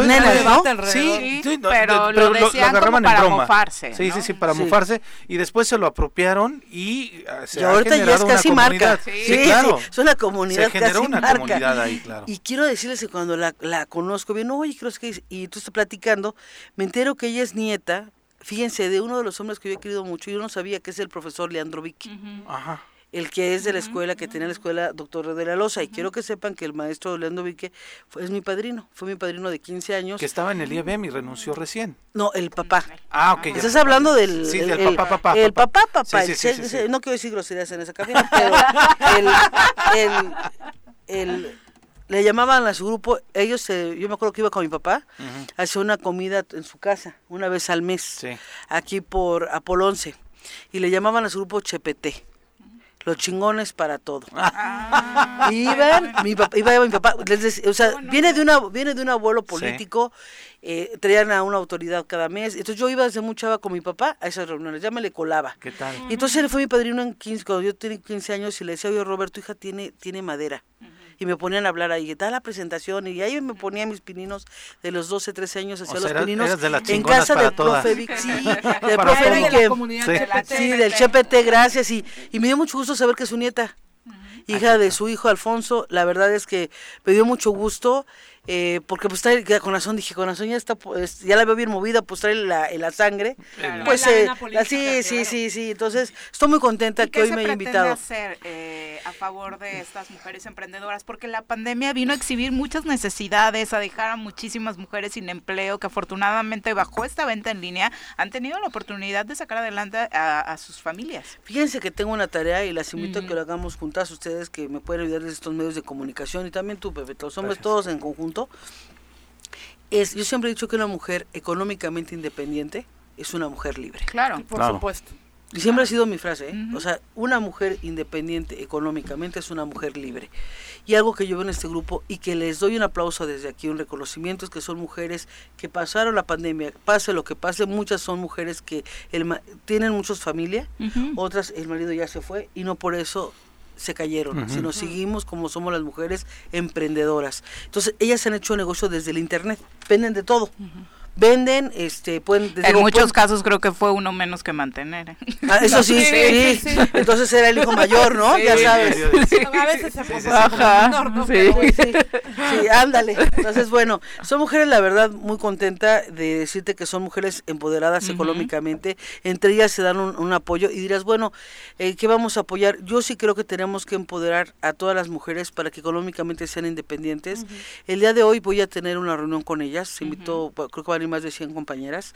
Son muy contentas ahorita a las 9 y media de la mañana. Yo estoy abriendo un tianguis que se llama el Tianguis del Bienestar. Ya lo estábamos haciendo con los comités de mi partido, yo soy del Partido del Trabajo, pero esta vez lo estoy hablando a toda la sociedad. ¿Qué es? Nosotros vamos con pollo fresco de 3 kilos que vale 90 pesos, eh, todo lo que es canasta básica y tenemos un convenio como Partido del Trabajo en todo el país con Mariana Trinitaria, que es una fundación de Oaxaca. Nosotros traemos que tinacos, láminas, cigarretillas, sola, este, calentadores solares, ta, ta, ta. Ya saben, todo el show. Pero en especial tengo un programa que, me ha, que nos ha ayudado mucho con nuestros militantes, que es la leche. Traemos leche que le, le trabajan, eh, hicieron convenio con esta, esta, esta fundación y que es de, de Santa Clara. Entonces es una leche de una calidad, bueno, te hace una nata, no, ¿qué les digo? Y tiene un costo de 12 pesos el litro cuando esté 23 pesos es, es leche líquida. Leche, leche, leche 100%, porque hay leche que es agua, ya no es suero. Esta es leche 100%, está, pues es una fundación, trabajan con Santa Clara. Entonces, llevamos el litro a 12 pesos a las comunidades así como nos lo da la, la, fundación. Y bueno, todos estos productos que traemos de canasta básica, el arroz, el frijol, el aceite, todo muy barato, más barato que las tiendas, no quiero hacer comercial, pero tienen eh, nombre de letra de abecedario, que empieza con B de bueno. Que son muy, baratas. muy baratas. Bueno, les ganamos y a la horrera se diga. No, pues no, no, le ganamos. vas al súper. Les ganamos. Entonces, y vas a, hacer, vas, a hacer, vas a hacer una fusión de esto que ya tienes con las mujeres. Con ustedes, con todos los que escuchan, Pepe, pero no que se vaya la idea, porque luego, este, para que todos los que los escuchan, quien quiera recibir su, ahí tenemos un paquete que vale 2.50 y trae todo el pollo fresco, pero no está congelado, es fresco. Se compra en Amayuca con un productor de Amayuca. O sea, les digo todo eso para que sepan. apoyando distribuidores locales a través de estos tianguis. Y, quiero hacer en diciembre, voy a hacer eh, un, un, un, mercado grandote. Estamos buscando en qué terreno en Cuernavaca para que vengan directamente los productores y los conozcan. Porque los productores aquí tienen que tenemos que ayudarles a vender sus productos baratos, frescos, como el pollo. Ellos, ellos esperan el pollo a las 3 de la mañana, 4 Entonces que conozcamos, voy a hacer pequeños videos para que la gente vea que son frescos, que están ricos, no están congelados, no tienen conservadores, etc, etc, ¿no? Y por lo pronto, ¿cómo nos podemos enterar dónde van a estar los tianguis? Sí, eh, eh, por, si me lo permiten, voy a mandarles a ustedes el calendario. Y quien desee, vamos a, los que nos escuchan, no sé cómo hagan ustedes la dinámica, vamos a regalar cinco despensas gigantes, son 250, tienen un costo de 800 pesos en el mercado, ah, ¿qué tal? pero 250 que es lo que damos el paquete para que lo reciban con ustedes, que tiene tiene verdura, tiene fruta, tiene huevo, una tapa de huevo, tiene el pollo fresco, tiene el aceite, el arroz, el frijol, la lenteja, la avena, la sopa, etcétera, todo el paquete para que con ustedes lo puedan lo puedan rifar, lo puedan donar. Sí, ustedes darán el, mecanismo Aprovechando que ya no está Juanjo que luego se quedaba los premios. aquí les ponemos cinco para que ustedes hagan el mecanismo y lo puedan entregar. Pero luego ir a estos tianguis no te genera un compromiso de, ay, bueno, tengo que afiliarme, tengo que ir a los eventos del PT y demás. Eh, bueno, ese es abierto ahorita a la ciudadanía, en especial a las mujeres. O sea, no va, ahí se lo vamos a vender. Como apoyo alimentario. Sí, a las mujeres, a las mujeres. O sea, llega la mujer y el apoyo alimentario, nosotros a quien sea. Creo que ya después la gente sabrá, ya después eh, sabe qué, si usted quiere. Pero de entrada no está condicionado. No, no, no, porque es abierto a la sociedad y queremos que la gente, ahorita la situación está muy difícil. ¿Verdad? Claro, si ya eres petista, pues tendrás un beneficio extra, pero ya la gente tendrá que elegir, ¿no? ah, yo sí quisiera este, recibir más beneficios del PT. Ah, bueno, pues puedes afiliarte con todo gusto, pero si no, está abierto a la ciudadanía. Creo que ahorita hay que ser solidarios, la situación está muy complicada y que tenemos que salir de este bache. Lo que tenemos los morelenses, que somos muy unidos, somos muy solidarios y en esta parte estamos trabajando con Tianguis del Bienestar. en mi página, Tania Valentina Rodríguez, eh, den un like, no sean malitos, échele un like. ahí, ahí Ahí subes la información. Ahí subo la información, se sube en el día lunes, ya con la gira que tendremos hasta enero, para que sepan en dónde exactamente ah, vamos a estar. ¿Por qué me estoy tardando? Porque pido permiso a los municipios. Claro. Porque se ponen en plazas públicas. Okay. Entonces, como están saliendo y van a entrar, te dicen, no, si ya me voy. Entonces, si no, no sea marito de aquí que se va. Póneme en su plaza pública. Marchante. No, que no sea marchante. marchante. Luego la prestan para otras cosas. Entonces, bueno, estamos, y con las compañeras nenes, bueno, vamos a hacer en el O sea, ¿piensas integrarlas en estos tianguis? Sí, primero que ellas puedan vender.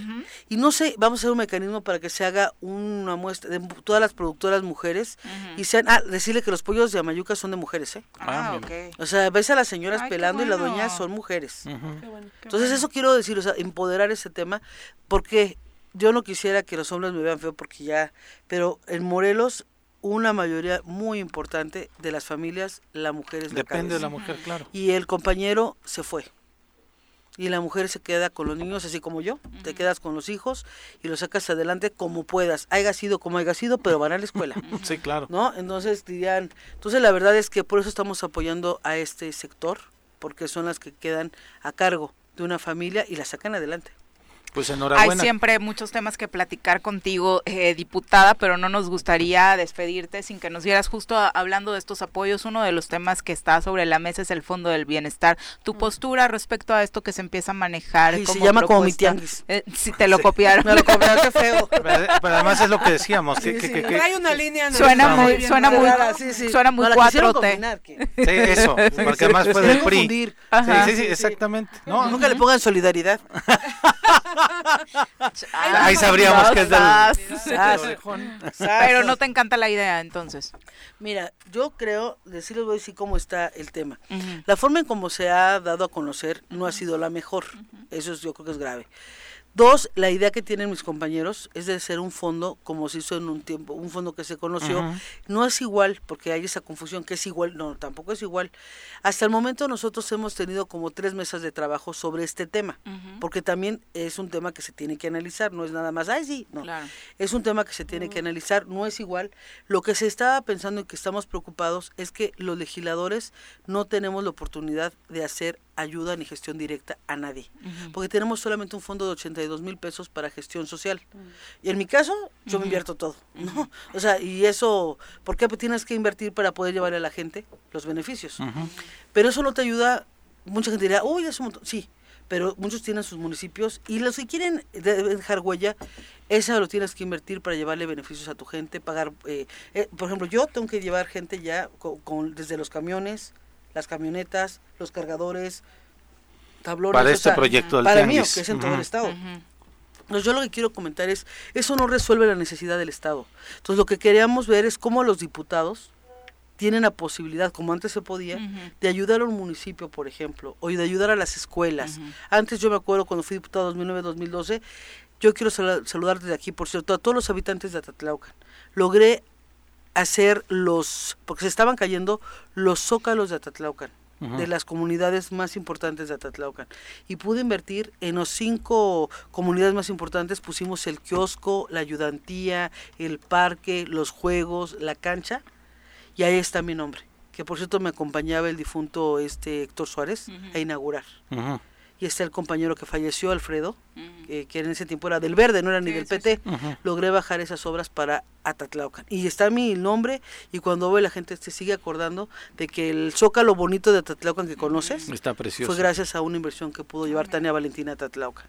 Fabuloso. Entonces, les doy esa idea de que antes yo podías ayudar cuando no, yo que no es la principal tarea del legislador, pero, obviamente hay muchas necesidades en las que la ciudadanía los busca, ¿qué hacemos? ¿Qué hacemos? Por ejemplo, ¿cómo ayudamos? ¿Cómo podemos también tener algo para ayudar a la ciudadanía, ayudar a los municipios, que sea transparente, que sea cuidado, que sea auditado? Y entonces está viendo de qué manera, claro, ellos pusieron ese nombre, ¿no? Pero sí creo que tiene que haber eh, otro nombre, tiene que haber, o ver la manera como le, con el Ejecutivo trabajamos, que permita que los legisladores podamos ayudar a directamente también a la ciudadanía. Porque, mira, te doy un ejemplo, el Ejecutivo tiene 20 millones de pesos para gestión directa. ¿Qué son 20 millones? Por si al año. Si va a una colonia y le piden para medicina, él tiene de esos 20 millones puede dar 500 mil pesos un ejemplo, ¿no? O puede dar eh, los 500 pesos, los 1000 pesos, los 2000, los 5000. O sea, pero a discreción. Sí, él tiene, no, me imagino que comprueba. Yo no quisiera jamás señalar a nadie. No, no, pero digo, son 20 millones para comprobar. de ellos, poner de ellos como, quiera, nada más que lo compruebe, sí, Sí, sí, él va a una comunidad y le dice, oiga, gobierno, ¿puede ayudarme con una medicina? Claro, él dice, a ver, dele dos mil pesos. Pero es de un fondo que es para ayuda de 20 millones. La pregunta es, ¿por qué los legisladores que somos una soberanía y representamos a la gente, no tengamos un fondo y una posibilidad de ayudar igual. O sea, eso y más. O sea, por eso queremos, creemos que es importante que eso se entienda. Y yo sé que el, le han informado mal al Ejecutivo. Yo, la reunión que tuvimos no se tocó nada ese tema. No pudimos, no se tocó, más fue buenas tardes, aquí estamos 20 diputados unidos y trabajando por Morelos. Venimos a decirle que cuenta con nosotros. Y él nos dijo, cuenten conmigo. Después ya vimos algunas declaraciones ayer muy fuertes. Y dice, ya subimos como que, que, no. Entonces, yo creo que hay una mala información. A mí me ha pasado la experiencia con este ejecutivo, que luego no informan bien los equipos. Entonces, a veces, no sé quién siembra en dividir al ejecutivo con el legislativo, y creo que eso ya pasó. O se ponen las pilas y entienden que vamos a unirnos, porque aparte este Congreso no está dividido, ¿eh? O sea, es un Congreso de 20, que además ninguno de nosotros quiere hacer daño. O sea, los compañeros tuvieron la idea y dijeron, tengo esta idea. Pero todos dijimos, vamos a afinarla, bien que se pueda y si se puede. También. no es a fuerzas, no es. Tania, como decía el, perdón, este, mire, como decía el ejecutivo, ¿no son los yañes? Pues pueden decir los yañes, puede, puede ser a otros compañeros, ¿no?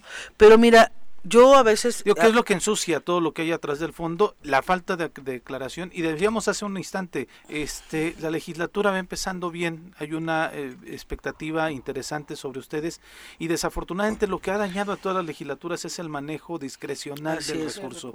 Y este fondo, como no está bien aclarado con el Ejecutivo, tampoco está completamente aclarado con la sociedad ni con los medios y les está, les, está dañando ya la imagen. Ahorita el problema que ni nosotros, perdone, ni nosotros lo conocemos bien porque lo estamos apenas conociendo, ¿me explicó? Yo creo que por eso nadie viene a aclarar, ni yo, si tú me preguntas bien, pues yo, o sea, apenas estamos haciendo reuniones con los mismos compañeros asesores para que expliquen bien cómo está el fondo, cómo se puede trabajar y cómo lo hacemos transparente. Bueno, el propio Leacim no lo pudo explicar bien. Eh, o sea, el, tema es que quienes lo vemos de afuera, y lo platicamos hace un ratito, eh, no le vemos pies ni cabeza. O sea, esa es una realidad, porque al final, insisto, es un tema de operación de recursos, no son cinco pesos, ¿no? Eh, y, al final pudiera prestarse a esta discrecionalidad de, de ejecutar los recursos y sí creemos, quienes, insisto, lo vemos de afuera, que así como se presentó, como se socializó, como el propio diputado Eliasib, que me parece que, que es quien impulsa esta iniciativa,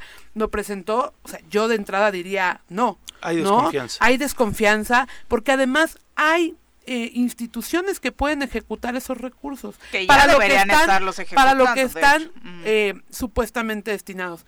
Me parece que entre entre lo que tú dices diputada de tener un fondo específico desde el legislativo para ciertos apoyos no es lo mismo que se socializó ¿no? Eh, cuando se está hablando específicamente de apoyar a gente que tiene alguna afectación, sobre todo por el tema de la pandemia.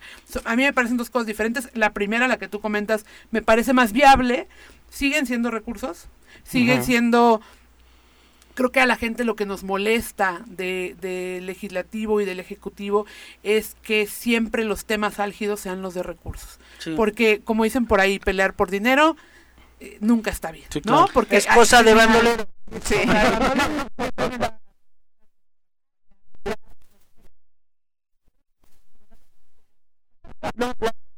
la ciudadanía que este fondo, la verdad, a mí se me hace bien peligroso. La verdad sí es peligroso porque si lo vas a hacer algo así, tiene que ser muy transparente con muchos mecanismos. Y si el Ejecutivo no está de acuerdo, les voy a decir una cosa. Va a ser bien difícil porque algo que le decía a mis compañeros, no empecemos peleándonos. Porque si vamos a votar, eso ya lo vivimos. Un presupuesto te lo vetan, se va a una controversia y son tres años, o perdón, va, perdón, va a ser un año donde ni para Dios ni para el diablo. Va a estar con un presupuesto del año anterior, con una relación de la patada con el Ejecutivo y la gente ya no quiere eso, quiere resultados. Entonces, si ese fondo nos va a causar problemas, caramba, no lo hagamos. Entonces, hablemosle mejor al Ejecutivo con mucha franqueza, compañero, este, ¿cómo lo hacemos para que los municipios sí tengan obra? ¿Cómo lo hacemos para que sí tapemos las carreteras? Oiga, ¿cómo lo hacemos para que haya carreteras? ¿Cómo lo hacemos para tapar los baches? ¿Cómo hacemos para que haya recursos para los productores del campo con las lluvias? mucha obra del Ejecutivo. Pero ¿eh? que hagamos ese camino. Si que hagamos esas reuniones de, bueno, Ejecutivo, ¿cómo lo hacemos? Porque en nuestro Estado lo vemos mal, ¿cómo lo hacemos? Exactamente. Creo que esa, esa, ya empezamos la primera plática que no por la declaración de ayer vamos a romper. el, compañero tiene un estilo, porque Morelos merece más. Si no, nosotros tenemos que demostrar sensibilidad y madurez por Morelos. Si el pueblo no quiere, que no si el pueblo no quiere el fondo, no lo vamos a tener. Y tenemos que dialogar para sacar lo mejor para Morelos. Así que no vamos a caer en las declaraciones de nadie. Perfecto, muchas gracias. Muy buenos días. Son las 8.35. No me quiero ir, no me quiero cómo serían tus 15 años. No, bueno, Luego nos cuentas, ¿no? Su padre. Vestido rosa con guantes negros. Ah. claro. Ah, ¿guantes negros? Sí, me gustó eso de los guantes negros. muy de, muy de Necesito ver fotos. Y está el, que conozcan al abuelo de la compañera Vicky, la vea un señorón un señorón en la política, la verdad. Ya nos contarás, diputada. Buenos días. Son las 8.36, nos vamos a pausa. 8.39, Omar Barrera dice, veo difícil que el gobierno estatal tenga soluciones. Leti Gutiérrez, ay, le regaló su libro de Leona Vicario a la diputada, dice, eh, bueno, preguntaba si ya lo había leído, ya no tuvimos oportunidad de preguntarle. Ojalá vengas a platicarnos del libro y también nos compartas, Leti, porque a los diputados ya Yo ya tengo, disculpa. se me rompió el corazón, Leticia Gutiérrez, ahora ya no es Leti.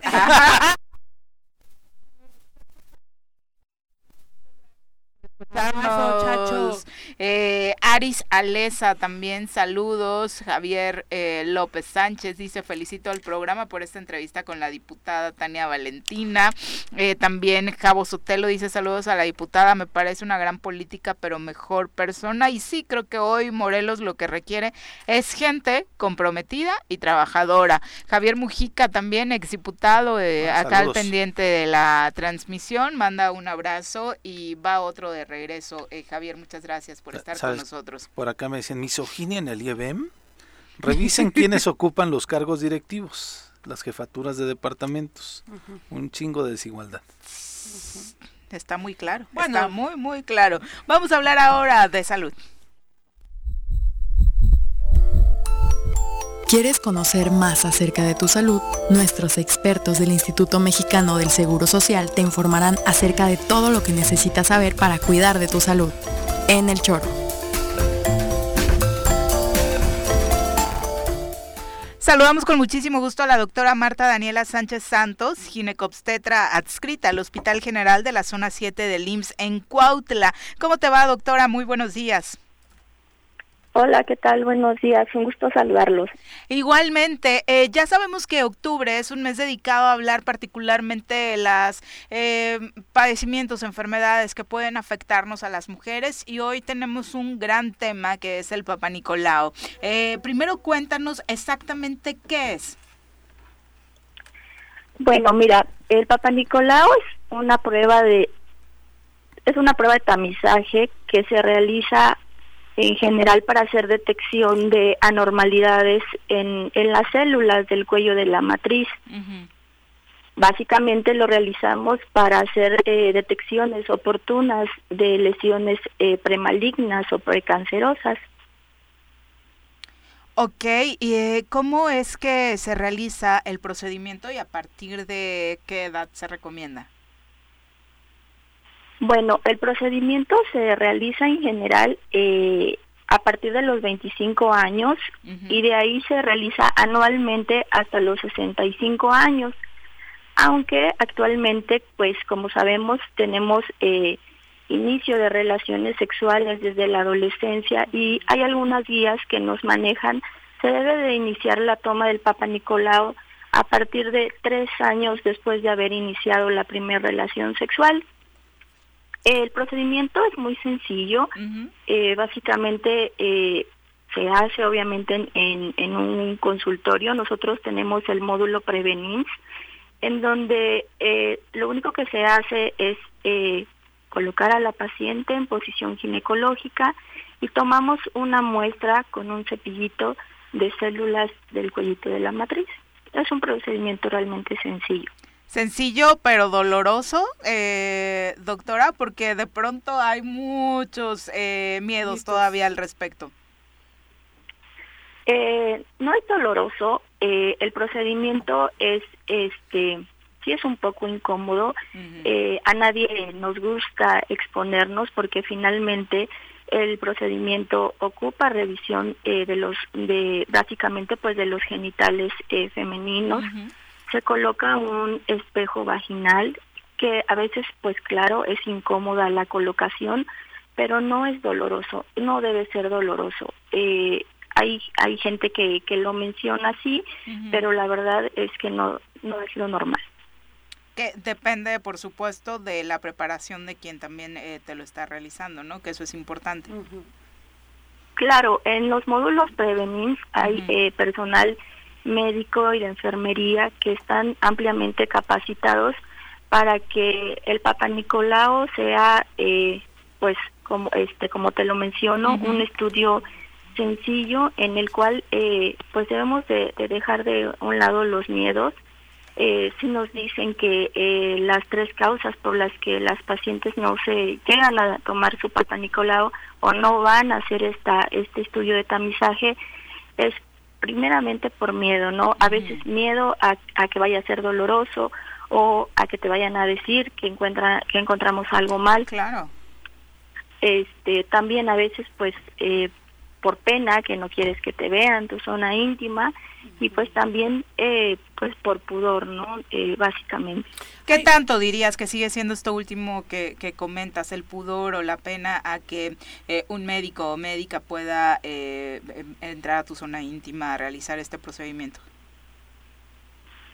Bueno, pues eh, la verdad es que todavía sigue siendo eh, mucho, pero eh, como te comento, procuramos darle la tranquilidad a la paciente de que va a estar segura, de que es un lugar confiable, uh -huh. de lo que ellas nos expongan, porque tenemos que hacer algunas preguntas para, para saber si tienen condiciones de riesgo, como es el, el conocer su, sus, su número de parejas sexuales, su edad de inicio de vida sexual. Todavía sigue siendo como, como mucho, pero este, deben de saber que están en un lugar confiable, que toda la información que nos den se manejará de forma confidencial y bueno, definitivamente el procedimiento pues no no no es doloroso. Hay muchos tabúes y obviamente muchos mitos respecto a este tipo de procedimientos.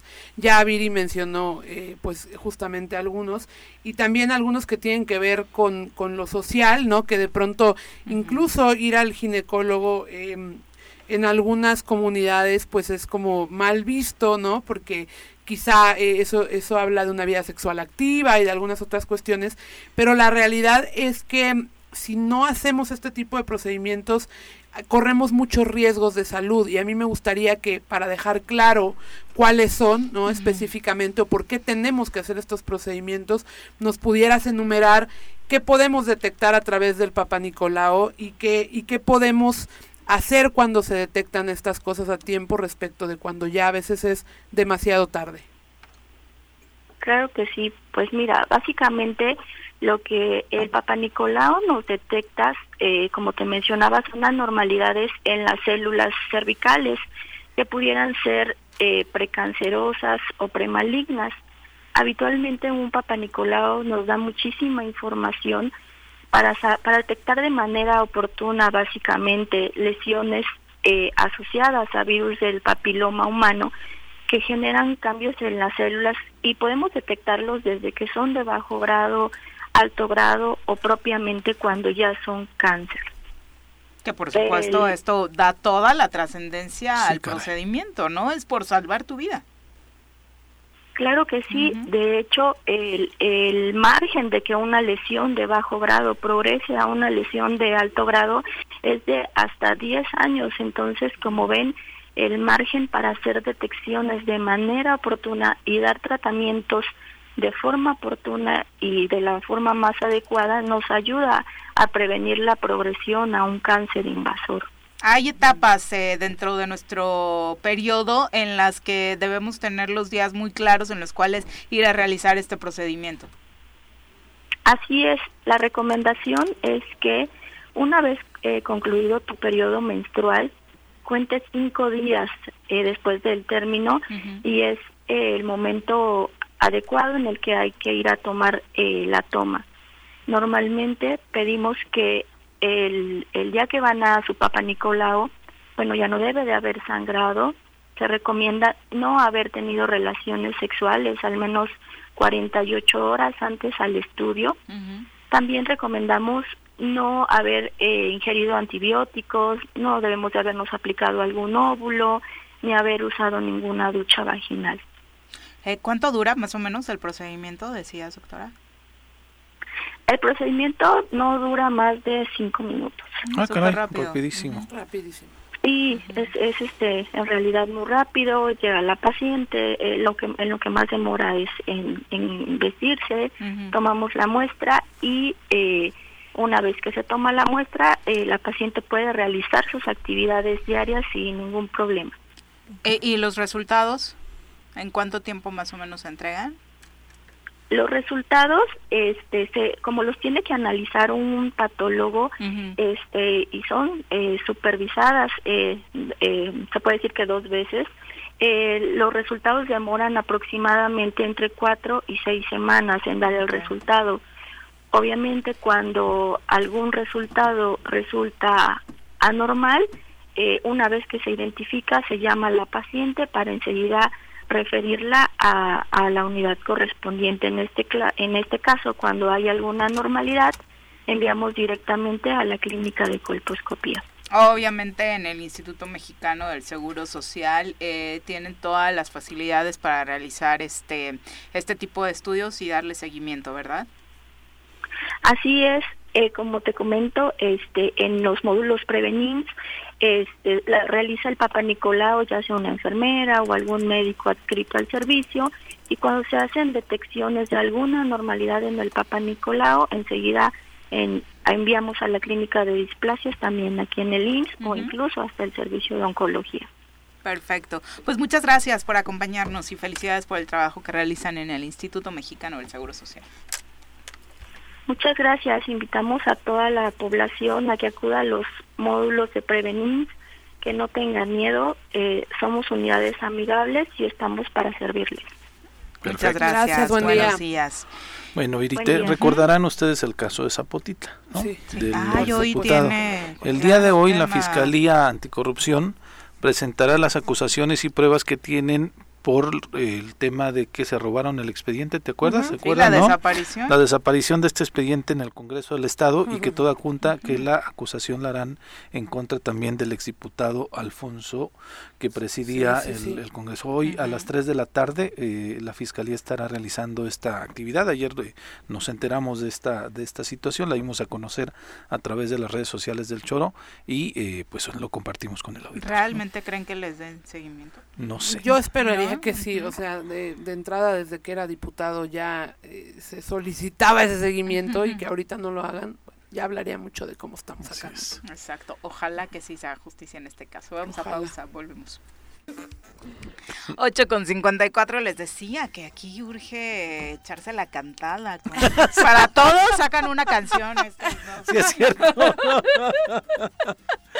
Hasta para el Papá Nicolau. Tendremos que planearla. alrededor de la calle sacaron que rolas de, Don Juan y de los Tigres, del Norte y demás. Alejandro Gómez Carrillo, un abrazo hasta Mazatepec. También para Edu González que nos saluda esta mañana desde... Mm, a él no pone desde dónde. Eh, un abrazo. desde donde estés. exactamente. Y por supuesto agradecerles a todos su compañía esta mañana. Eh, en la mañanera hoy el tema tratado fue precisamente estas discrepancias que se traen Andrés Manuel y la Corte por el tema de la prisión preventiva con los fraudes. Se señaló que el presidente señaló que quitar prisión preventiva a fraudes evita a Pisar cárcel, mientras que el ministro Saldívar afirmó que esa medida castiga a los pobres. Sí, este, este traen ese, ese tema, ¿no? Que justamente la presunción de inocencia es justamente para para favorecer a la gente con que no puede llevar incluso un juicio, ¿no? Pero es, es, es, muy triste ver cómo desde la izquierda, hay que entrecomillarlo, eh, la prisión siempre ha sido eh, una opción, ¿no? Y efectivamente la prisión preventiva a quien más lastima es a, las personas que no cuentan con los recursos. Entonces, eh, desde esta nueva izquierda que no, de izquierda tiene absolutamente nada, lo que están haciendo sí está muy mal y pretender disfrazarlo a través de estos ladrones de cuello blanco, híjole, qué tristeza. y cuando anda los Oya en los restaurantes. Claro, y los Oya en los restaurantes, más, fifís del país, ¿no? Pero bueno. Exacto. Mi querida Mireille, muchas gracias. Gracias a ustedes. Un gusto, Nos vemos muy pronto, pronto. Disfrutamos mucho esta transmisión, estoy seguro. Muchísimas gracias. Pronto, pronto me sonó muy fosfo, fosfo. Disfruto mucho. Un abrazo a Ya se nos van al Vaticano, Samuel y Mariana. ¿Qué tal? ¿Qué tal? ¿Qué tal? Rapada, mire la próxima semana como Mariana. No, Que, mira, yo sí quiero decirles que a mí me, me, maravilla mucho la empatía con la que Mariana está trabajando. Ay, por supuesto. Digan lo que digan, mercadotecnia, háganle como quieran. Eh, creo que Ojalá que la apuesta del show y la mercadotecnia fuera esa. Muchísimo más que muchísimas personas que tienen un cargo público en este país y no hacen absolutamente nada. Entonces, les guste o no, Mariana Rodríguez tiene que ser un ejemplo de lo que se tiene que hacer.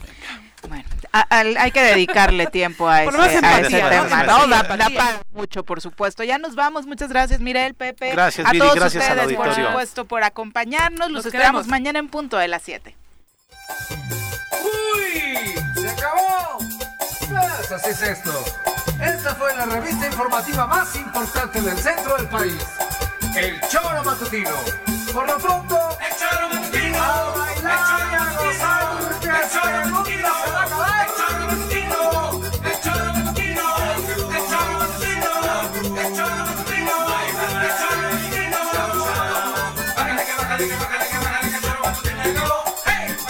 かけてばか